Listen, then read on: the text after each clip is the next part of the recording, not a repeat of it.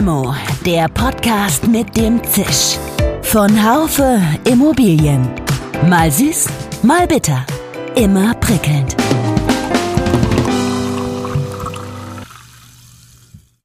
Herzlich willkommen, liebe Hörerinnen und Hörer, zu einer neuen Folge von Limo, dem ausgezeichneten Podcast für die Immobilienwirtschaft. Der Wohnungsneubau hinkt hinterher. Seit über einem Jahr ist der Auftragseingang im Vergleich zum Vorjahresmonat durchgehend zweistellig zurückgegangen. Dabei sollten bundesweit eigentlich pro Jahr 400.000 Wohnungen gebaut werden. Dieses Ziel wird bislang nicht erreicht. Ein Grund dafür sind nicht zuletzt erschwerte Rahmenbedingungen. Die Politik ist dabei, Weichen zu stellen und genau das fordern die Wohnungsunternehmen auch. Sie haben auch und vor allem die sozialen Aspekte im Blick. Als Vermieter mit Werten sorgen sie dafür, dass Wohnen bezahlbar ist. Doch viele Unternehmen stoßen derzeit an ihre Grenzen. Die Bezahlbarkeit ist in Gefahr. Mit meinem heutigen Gast spreche ich über die unterschiedlichen Herausforderungen für die Wohnungswirtschaft, was auf Länderebene vielleicht auch besser läuft als auf Bundesebene und welche Rolle die Einflussnahme auf die Politik der wohnungswirtschaftlichen Verbände spielt. Andreas Breitner ist Verbandsdirektor beim Verband Norddeutscher Wohnungsunternehmen e.V. Er ist täglich in seinem Verbandsgebiet unterwegs. Er ist gern gesehener Gast bei unterschiedlichen Talkformaten. Er ist vielleicht sogar so etwas wie ein Social Media Star, zumindest aber ist er besonders aktiv auf LinkedIn. Er hat selbst eine Vergangenheit als Politiker und adressiert eben nun die Probleme und Wünsche seiner Verbandsmitglieder genau dorthin. Wie erfolgreich er dabei ist und an welche Grenzen er stößt, wird er uns gleich erzählen. Das zeichnet natürlich insgesamt in Deutschland Genossenschaften aus, dass sie Bestandshalter sind, dass sie niedrige Mieten garantieren, dass sie mit Grundstücken nicht spekulieren, sondern die erwerben, um sie auch zeitnah zu bebauen. Ich bin Iris Jachertz, Chefredakteurin des Branchenmagazins DW, die Wohnungswirtschaft. Herzlich willkommen, lieber Herr Freitner. Ich freue mich sehr, dass Sie in Ihrem äh, wahrscheinlich sehr vollen Terminkalender Zeit gefunden haben, hier sogar persönlich zu erscheinen, in die DW-Redaktion gekommen sind und äh, damit hier live vor Ort sind in unserem Podcast-Studio. Vielen Dank, Frau Jachertz. Freue mich über die Einladung und Podcast geht ja nicht ohne persönlich, glaube ich. Es geht auch äh, digital in Zeiten wie diesen. Ach was, tatsächlich? Oh, dann überlege ich es mir nochmal. Nein, jetzt bin ich hier, freue mich auch drüber und ja, tolle Gelegenheit, einfach mal ein bisschen was loszuwerden. Ja, super. Also es ist äh, für unsere Hörerinnen und Hörer, wir treffen uns hier also vor Ort in der DW-Redaktion. Es ist gerade Mittagszeit. Herr Breitner ist hier zu Besuch, aber es ist sicher nicht der erste und auch sicher nicht der letzte Termin heute. Wo kommen Sie gerade her und wo gehen Sie heute noch hin? Also ich komme gerade vom Bezirk Nord, habe dort mit dem Bezirksamtsleiter und seinen für Bau äh, verantwortlichen Mitarbeiterinnen und Mitarbeitern ein Gespräch geführt. Es geht um ein konkretes Bauprojekt und ausnahmsweise mal nicht um unsere Mitgliedsunternehmen, sondern um uns selbst, weil wir in Langhorn in der Tankstädter Landstraße bauliche Veränderungen vornehmen wollen. Und da wollte ich mal gucken, ob es mir besser geht als unseren Unternehmen, dass es nämlich schnell, geschmeidig und einfach läuft.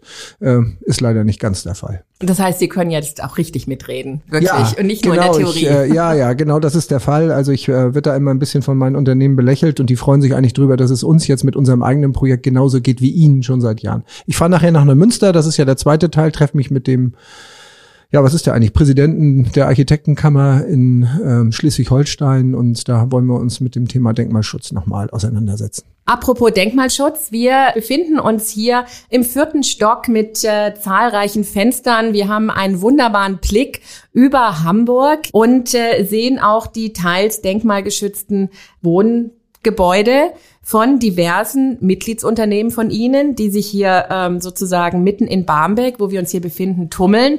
Wir haben aber auch den Blick auf einen Wohnungsneubau.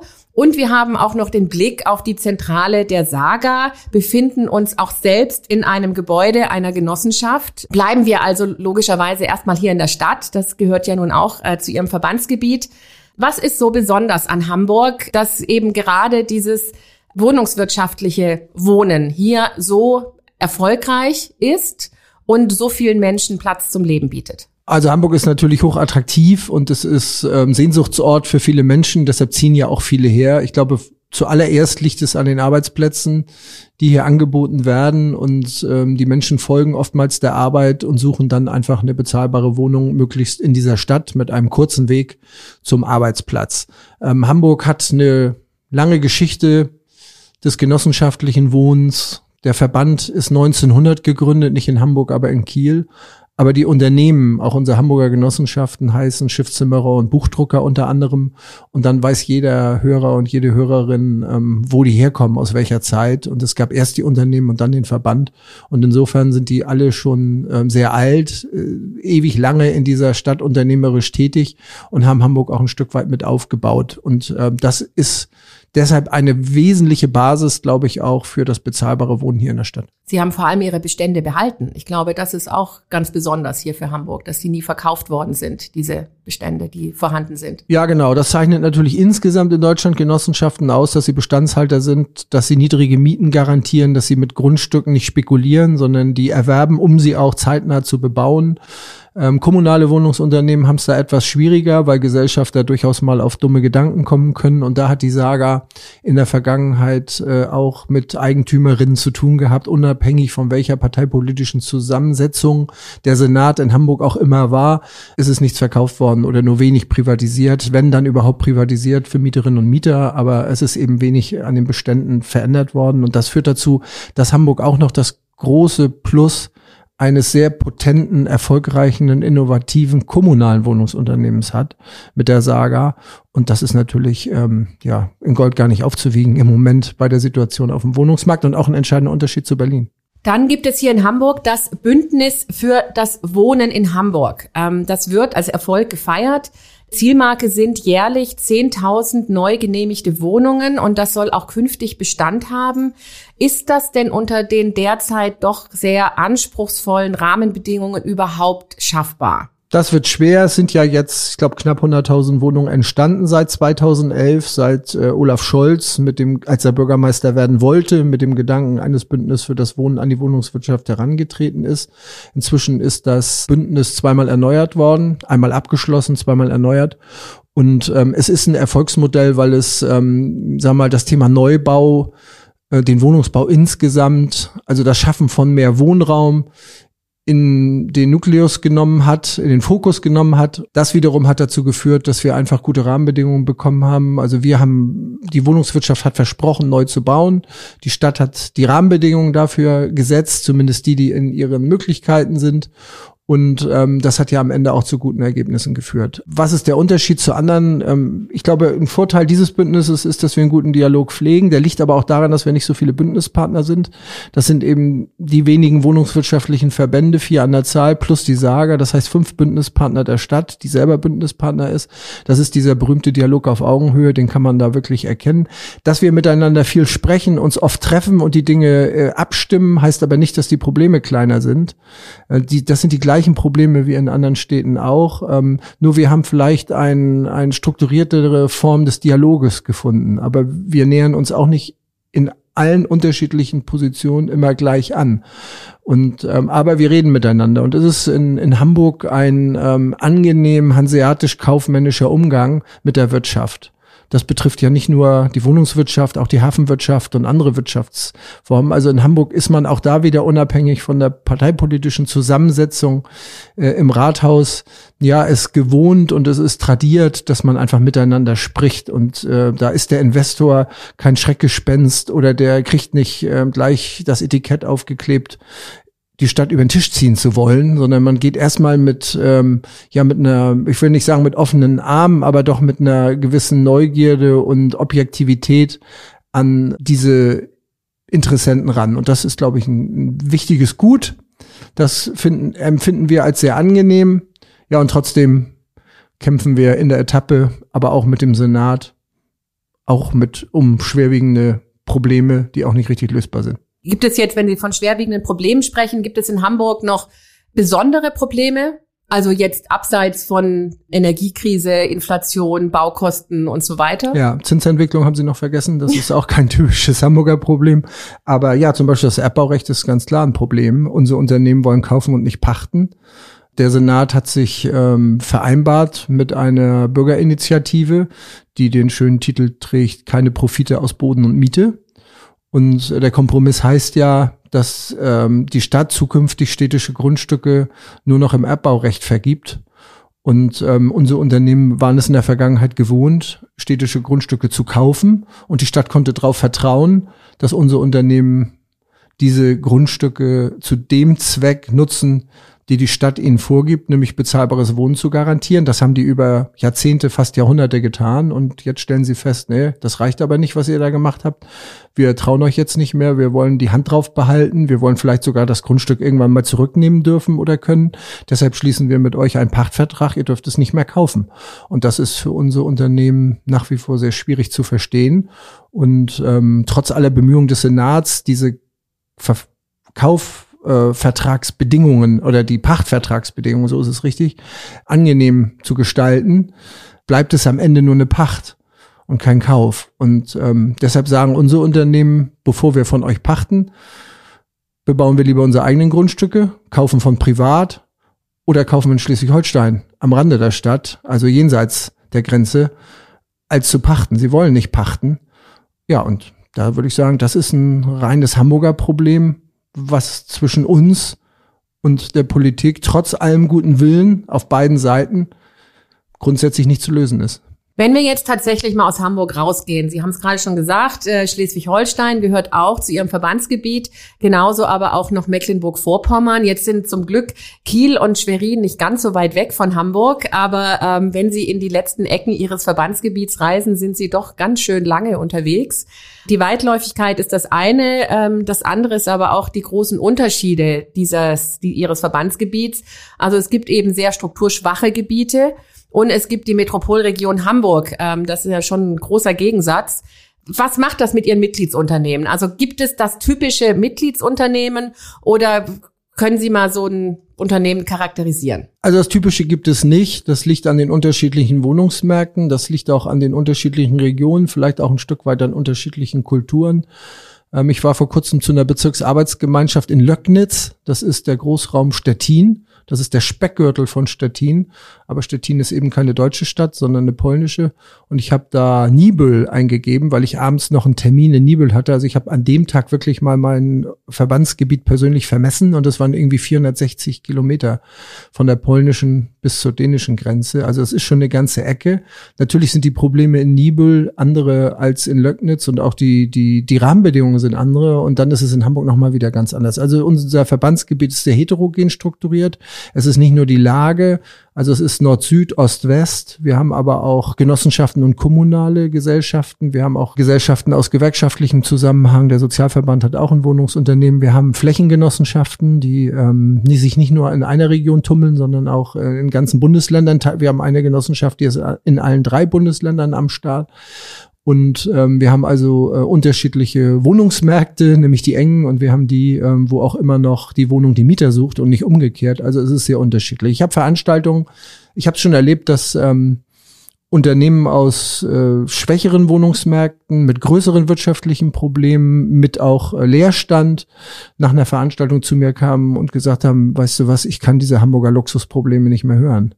Also das ist auch die Wirklichkeit im VNW. Unsere Kunst, und das haben wir ja jetzt auch schon 123 Jahre eingeübt, ist, dass wir eben versuchen, sie alle irgendwie zufriedenzustellen. Also genau, das wäre jetzt nämlich meine Frage genau, gewesen. Wie schaffen Sie es, diese unterschiedlichen Interessen zu vertreten auch? Weil dafür sind Sie da, für Ihre Mitglieder. Ja, für mich persönlich heißt das, dass ich erstmal wissen muss, wie die ticken und was bei denen abgeht und um was es bei ihnen geht. Und das heißt, ich komme nicht drum herum, sie aufzusuchen, mit ihnen zu sprechen. Und mir darf in meiner Funktion kein Weg zu weit sein. Deshalb versuche ich ja auch überall zu sein, äh, auch vor Ort zu sein. Und wenn Unternehmen mich einladen, dann gucke ich natürlich immer hat das ein Prä und so fahre ich auch nach Löcknitz, nach Ueckermünde, genauso wie nach Flensburg oder nach Nibel, wenn es erforderlich ist.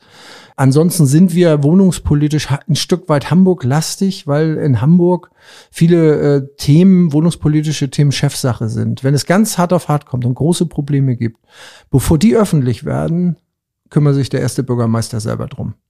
Und das ist natürlich, ähm, das sind dann Einladungen, die ich auch nicht ausschlagen kann weil da bin ich dann auch persönlich gefordert. Also wenn man auf meinen Arbeitsplatz guckt, dann ist es so, ich versuche durch eine hohe Präsenz und durch viel Kommunikation zu erreichen, dass ich weiß, wo der Schuh drückt und dass ich die Unterschiede zwischen den verschiedenen Gesellschaftsformen, den Wohnungsmärkten, der Größe und all diese Faktoren, die da eine Rolle spielen, dass ich die kenne und sie einschätzen, einzuschätzen weiß. Und das wiederum spiegelt sich dann auch in der Arbeit des Verbandes wieder. Wir versuchen Angebote für alle zu unterbreiten. Wir bringen sie alle zusammen. Am Ende ähm, eint sie eines, es sind Vermieter mit Werten, die Wohnung vermieten. Und ähm, das ist ihr gemeinsames Geschäftsmodell, auch unter unterschiedlichen Rahmenbedingungen. Und wenn der eine mal austickt und der andere ausklingt, dann versuche ich sie trotzdem irgendwie zusammenzubringen. Es sind alles unterschiedliche Menschen, aber insgesamt finde ich, muss ich ehrlich sagen, zeichnet sich dieser Verband durch eine ausgesprochen gute Stimmung aus, weil die auch gönnen können und sich untereinander auch nicht als Mitbewerber verstehen. Wenn sie überhaupt mal in die Gefahr kommen, miteinander in Wettbewerb zu geraten, dann kooperieren sie eher miteinander. Und wenn ich das von anderen Verbänden und anderen Branchen höre, Automobilbranche, da gönnt der eine dem anderen das Schwarze unter dem Nägel nicht. Das ist bei uns völlig anders und das macht es für mich als Verband jetzt super angenehm im Umgang, weil sie die die sind einfach äh, fröhlich und freundlich miteinander und das bin ich mit denen ja auch. Alles rosarot. Wenn man in die andere Richtung schaut, jetzt schauen wir gar nicht auf Ihre Mitgliedsunternehmen, sondern wir schauen jetzt vielleicht wirklich mal in die Politik. Sie kommen selber aus der Politik, kennen also auch diese Seite. Ist das genauso eine rosarote Wolke, auf der Sie da schweben oder weil Sie die Strukturen kennen in Kiel, in Hamburg, in Schwerin oder ähm, ist da doch der Widerstand an der einen oder anderen Stelle ein bisschen größer? Also sicherlich bin ich ja mal gewechselt und ich bin ja irgendwie im Angebot gefolgt. Ähm, und das, glaube ich, hat man mir bewusst ausgesprochen, dieses Angebot oder unterbreitet, weil ich eben auch aus dem politischen Geschäft komme. Und ich merke es in der Begegnung mit Landesregierungen, aber auch mit Bundesregierungen, dass ähm, die meine Ansprachen schon als Ansprachen eines früheren Kollegen empfinden. Also es ist ein anderer Zugang weil äh, entweder kenne ich die sogar noch aus den aus der Kooperation und Zusammenarbeit und selbst wenn es jetzt durch Regierungswechsel bedingt oder durch durch äh, verschiedene also wenn es einfach zu Personalwechseln kommt in Regierungsämtern stelle ich immer wieder fest, dass da Menschen nachkommen, die ich auch noch irgendwie von damals kenne aus verschiedenen Gründen und das wiederum bedeutet, das wollte ich sagen, das ist ein guter Zugang. Also ich glaube, das war schon schon klug gewählt zum damaligen Zeitpunkt vom vom Verband Norddeutscher Wohnungsunternehmen zu sagen, ähm, das ist ja acht Jahre her inzwischen. Wir nehmen jemanden, der aus dem politischen Geschäft kommt. Auftrag war auch, den Verband bekannter zu machen, einflussreicher dadurch natürlich auch zu machen. Und den Auftrag habe ich einfach acht Jahre lang jetzt auch versucht zu erfüllen. Und äh, in den politischen Gesprächen merke ich, das ist, ja, die, die führen einen Dialog mit mir wie äh, einem früheren Kollegen. Die müssen mir nichts vormachen, die brauchen mich nicht irgendwie zu blenden mit irgendwas. Und äh, wenn sie es doch tun, dann gucke ich sie irgendwie milde lächelnd an und dann merken sie auch, dass sie das lassen können. Das ist ähm, macht es leichter für die Einflussnahme des Verbandes, und das ist ja mein Ziel, die Interessenvertretung möglichst einfl einflussreich zu gestalten im Interesse der Unternehmen. Sehr gut. Äh, jetzt habe ich eine Frage. Am 1. Juli steht ein 100. Geburtstag an. Wissen Sie, auf was ich abziele? Ja, ich weiß es, weil Sie es mir im Vorgespräch schon verraten haben. Darf ich das hier sagen? Also es das ist raus. Das, ja, so, Mist. Dann, äh, dann noch mal spuren wir noch mal zurück. Ja, das ist, glaube ich, das Jubiläum der Genossenschaften und der äh, Wohnungsgenossenschaften in Deutschland und darüber freue ich mich sehr. Und ähm, ja, das ist ein, die Grundlage und das Fundament und eine wesentliche Säule des bezahlbaren Wohnens in Deutschland. Und ähm, wenn es sie nicht schon gäbe, müsste man sie erfinden. Genau, da würde jetzt nämlich äh, meine nächste Frage drauf abzielen. Also die Gesellschaftsform Genossenschaft kann ich auch, wenn ich von mir ausgehe, die war lange irgendwie verstaubte die so ein bisschen in der Mottenkiste. Es war irgendwie nicht, nicht schick, nicht wie auch immer. Jetzt ist sie aber gerade wieder sehr angesagt. Es werden auch im Wohnungsbereich sogar Genossenschaften neu gegründet. Warum ist genau dieses genossenschaftliche Modell in Zeiten wie diesen so populär wieder? Ja, einmal ist der Druck ja groß auch auf unsere Branche. Dann leben wir in einer Gesellschaft, ja, wo vielleicht Singualisierung, Individualisierung, wo, wo man schon manchmal den Eindruck haben kann, wenn jeder an sich denkt, ist an alle gedacht. Und äh, vielleicht gibt es da gerade so eine Gegenbewegung. Also, dass man sich wieder stärker solidarisiert, dass man versucht, auf den anderen zu achten. Das wäre ja sehr wünschenswert, weil man, weil vielleicht stellen wir ja als Gesellschaft auch fest, dass dass wir ja gemeinsam stärker sind, besser vorankommen. gibt ja auch äußere Einflüsse, der, der Krieg in der Ukraine, also der, das hat ja auch, ähm, sag mal, was macht ja auch was mit den Menschen, so eine äußerliche Bedrohung, die wir vielleicht noch vor fünf Jahren völlig irreal gehalten haben und nicht vorstellbar, dass es so einen Krieg äh, überhaupt noch mal geben kann mit so einem Aggressor und mit den Mitteln des letzten Jahrtausends. Aber darüber wollte ich gar nicht sprechen. Aber ich wollte sagen, also es ist, ich bin natürlich jetzt kein Psychologe und kein Soziologe. Ich kann es mir am Ende auch nicht richtig erklären. Ich weiß nur, dass es ein Modell gibt, wo, wo jeder nicht für sich alleine ist, sondern wo man in Gemeinschaft aktiv wird. Und das gilt ja für verschiedene Bereiche. Finanzwesen gibt's das auch. Also in verschiedenen unterschiedlichsten Branchen, Lebensbereichen kann man sowas ja finden. Und äh, das ist dieses große Fund der Genossenschaften, finde ich, dass äh, die Genossenschaften gehört keinem Spekulanten, die gehört keinem Einzeleigentümer, der irgendwie darauf aus ist, seine dritte Wohnung auf Mallorca zu kaufen und vielleicht noch irgendwie den Porsche zusätzlich zu erwerben. Oder ich habe gerade von einem Unternehmer gehört, der irgendwie 200 Oldtimer sich zusammengesammelt hat, keiner aus unserem Bereich, sondern aber auch mit Immobilien, wo ich sage, das kann es ja alles geben. Ich glaube, das, das muss es auch geben in der, in der sozialen Marktwirtschaft.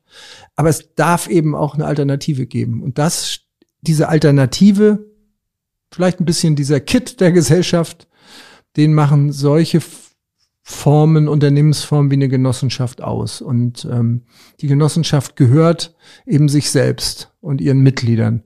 Und ähm, das ist ein gravierender Unterschied. Und das ist irgendwie was, was ich auch gerne nach außen trage. Das sollte man nicht nur anlässlich eines Jubiläums machen.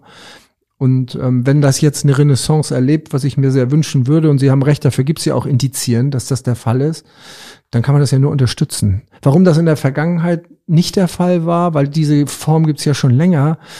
Vielleicht ist auch der Name nicht sexy genug. Ähm, das kann auch sein. Ich, aber ich habe auch keine Alternative ich, ich stelle nur fest, wenn man, also es, es klingt so ein bisschen muffig und, und irgendwie auch aus einer anderen Zeit. Aber warum nicht? Vielleicht ist das ja jetzt gerade wieder on vogue, aus einer anderen Zeit zu kommen.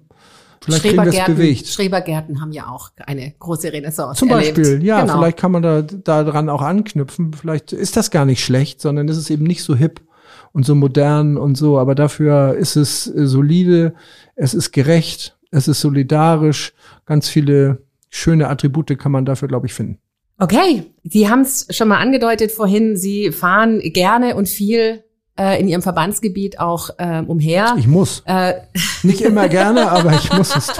Sie müssen aber vor allem auch, weil Sie sagen, Sie müssen wirklich die Probleme und Wünsche, Herausforderungen, die Ihre Mitgliedsunternehmen haben, spüren, vor Ort erleben Sie nehmen auch äh, sozusagen ihre eine kleine Fangemeinde oder eigentlich wahrscheinlich schon eine sehr große Fangemeinde auch immer mit, nämlich auf LinkedIn.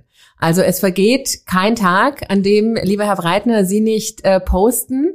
Sehen Sie sich selber schon als Social Media Star mhm. für die Wohnungswirtschaft? Nein, überhaupt nicht. Für mich ist das Mittel zum Zweck. Ich mache das auch alles selbst und es ist nicht nur LinkedIn, sondern auch Xing, Instagram und Facebook. Das ist jetzt gehört bei mir zur Alltagsroutine. Warum?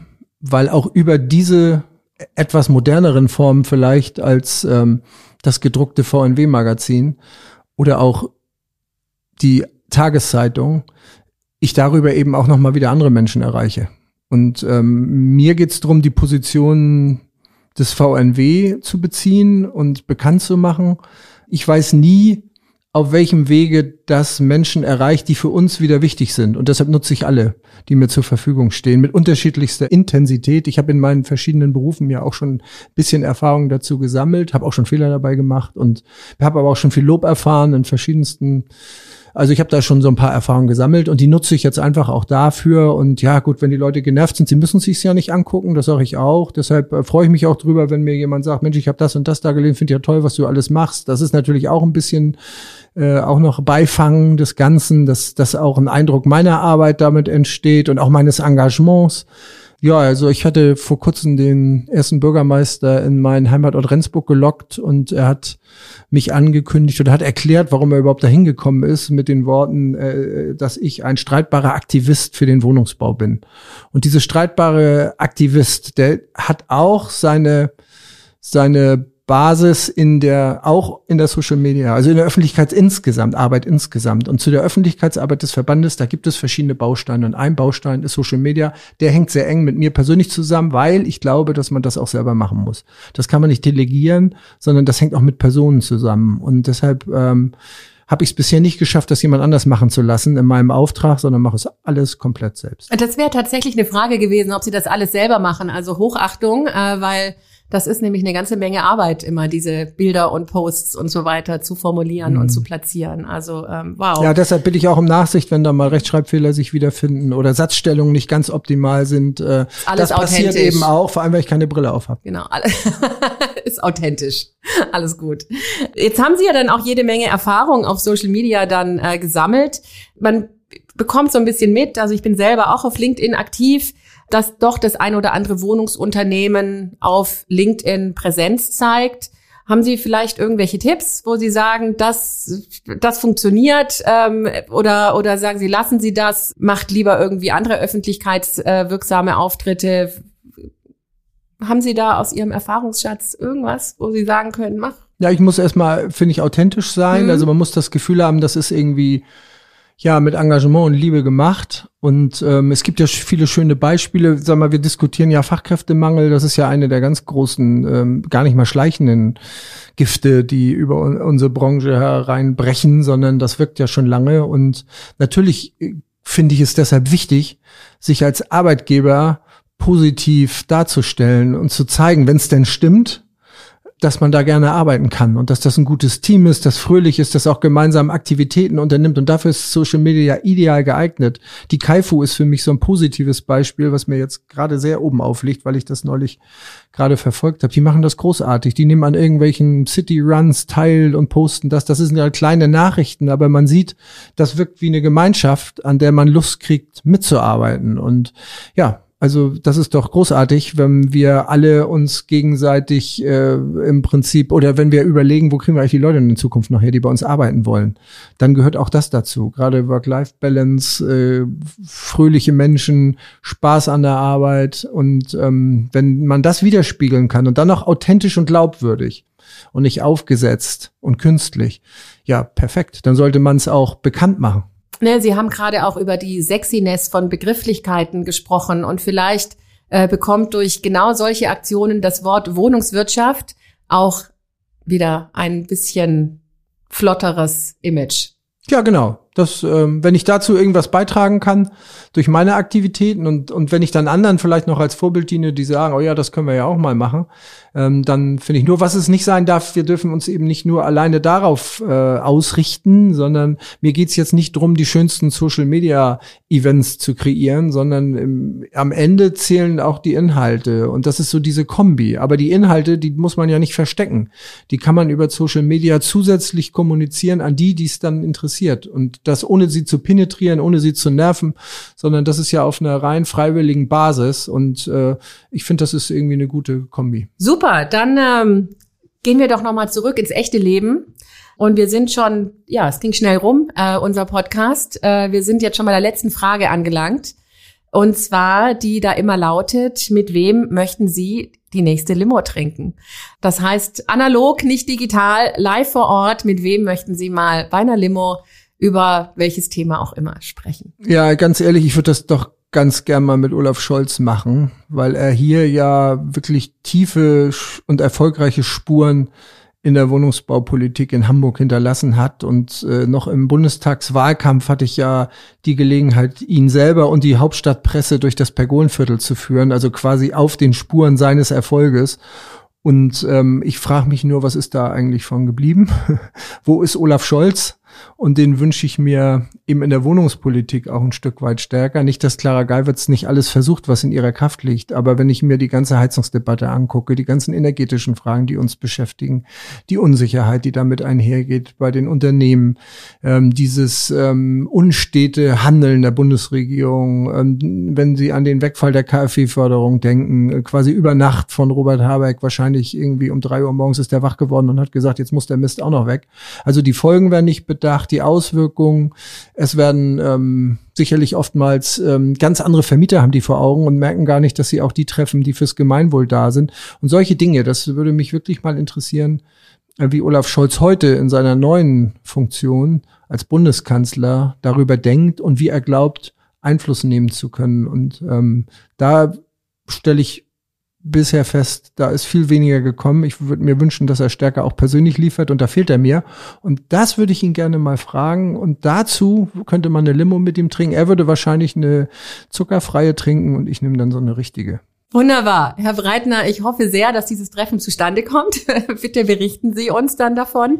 Herzlichen Dank, dass Sie hier heute mein Gast waren, äh, dass wir einen Einblick bekommen haben in Ihre Arbeit, in Ihr Verbandsgebiet und auch so ein bisschen, welche ja, Probleme, Herausforderungen und auch Erfolge es so gibt. Vielen Dank. Ja, vielen Dank, Frau Jachetz. Ich glaube, Sie haben mir angemerkt, es hat mir auch Spaß gemacht und ich komme immer wieder gern zu Ihnen. Super. Für Sie, liebe Hörerinnen und Hörer, fasse ich unser Gespräch nochmal kurz zusammen.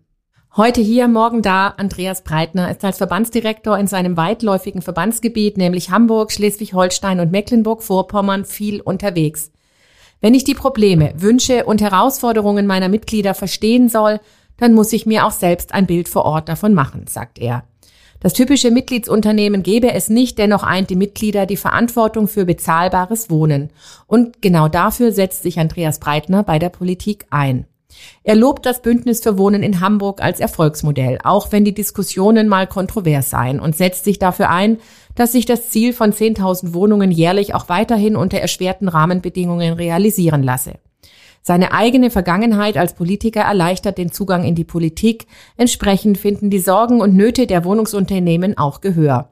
Wir reden auf Augenhöhe miteinander, machen uns nichts vor, ein riesiger Vorteil, wie Herr Breitner selbst findet. Eine erfolgreiche Gesellschaftsform von Wohnungsunternehmen sind die Genossenschaften. Hamburg ist dafür ein sehr gelungenes Beispiel. Bestände sind teils seit Jahrzehnten in genossenschaftlicher Hand und werden eben nicht gewinnmaximierend veräußert. Genossenschaftliches Wohnen macht das Wohnen in Hamburg bezahlbar und die Hansestadt hat somit auch Vorbildcharakter auf Bundesebene. Wo allerdings die Wahlversprechen teilweise geblieben sind, das würde Andreas Breitner bei einer Limo dann doch gern mit dem Hamburger Ex-Bürgermeister Olaf Scholz persönlich besprechen. Liebe Hörerinnen und Hörer, das war's auch schon wieder mit dieser Limo, dem Podcast für die Immobilienwirtschaft. Vielen Dank fürs Zuhören. Diese und alle bisherigen Folgen gibt es wie immer zum Nachhören unter www.podcast.haufe.de. Danke auch ans ganze Podcast-Team im Hintergrund. Bis zum nächsten Mal. Schön, dass Sie dabei waren. Bis zur nächsten Folge von Limo, dem Podcast mit dem Zisch von Haufe Immobilien. Um keine Folge zu verpassen, abonnieren Sie doch einfach den Podcast in Ihrer Podcast-App.